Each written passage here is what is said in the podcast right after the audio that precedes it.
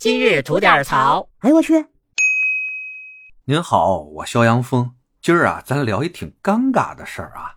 不知道您有没有这种经历，就是在不得已的情况下啊，跟仨完全不认识的异性，在一个相当狭小的这么一个空间内啊，连吃带睡的共同生活一段不算短的时间呢？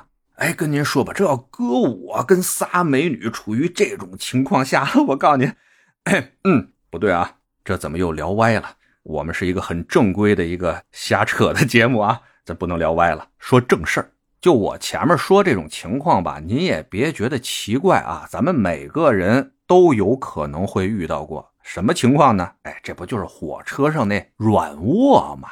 您琢磨琢磨，这种情况是不是经常有可能的会发生？哎，今儿咱要说的呀，就是这么一姐们儿，她呢有事去外地，哎，这地方呢还不大老近的，估计啊当地还没机场，只能坐火车去。那这挺长的时间哈，这姐们就说了，这么长的一个行程吧，得对自己好点儿，哎，买个软卧，咱舒舒服服的躺着去。这高高兴兴的啊，拎着行李来到了火车站，上了火车，这一开门，得傻眼了。同屋啊，四张铺，已经有三位先到了，仨大老爷们儿啊，仨大汉，等于这小屋啊，就他这么一位女同志。这咱睡过软卧的都知道啊，这软卧还有个门呢啊，本来地方就不大，三条大汉加上他这么一姑娘，这晚上睡觉一关门哈，哎呀，这想到这儿啊，这姑娘就觉得浑身上下的不自在。就琢磨着自己姑娘啊，这实在是有点不方便，于是呢就找到了这列车员，希望呢这列车员呢能帮着解决一下。说白了就换个床位呗。但巧了，这趟车呀，所有的软卧车厢啊，所有的铺位都已经订满了，实在是没得换。那这种情况下，人列车员也没辙呀，所以这姐们呢只能自己想辙啊，挨屋啊敲门去。看看呢，有没有人愿意跟他换一下铺位？这幸亏啊，有一好心的大哥啊，跟他把这铺位换了，才避免了呀他的这个不适的这种感觉，这种尴尬。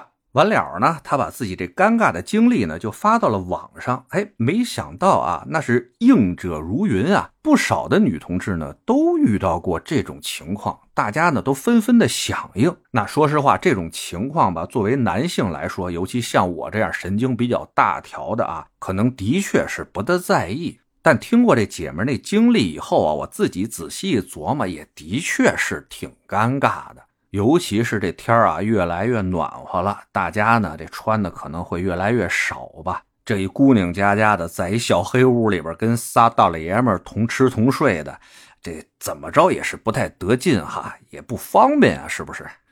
您说这软卧吧，大家就愿意多花点钱啊，为自己买个享受啊，买个舒服。谁也不愿意这花钱买不痛快，不是？所以啊，从挺早以前，大家就呼吁啊，这个软卧车厢能不能设立几个哈女性专用的软卧车厢？但铁路部门的回应呢，就是什么资源配置问题吧，什么系统操作问题吧，反正都说有些问题就实现不了。其实咱琢磨琢磨，这很难实现吗？系统上的问题不过是多一个选项而已，对不对？要说资源配置方面，咱又不是说要整列车厢，整列车厢的只能是女性车厢，咱不就是要求像软卧这种空间比较狭小、比较私密的这种软卧包间里边腾出几间来作为女性的专用软卧车厢嘛？这不为过吧？能糟践多少资源？您说是不是？这操作方面啊，真的没什么难度，就看你想不想干。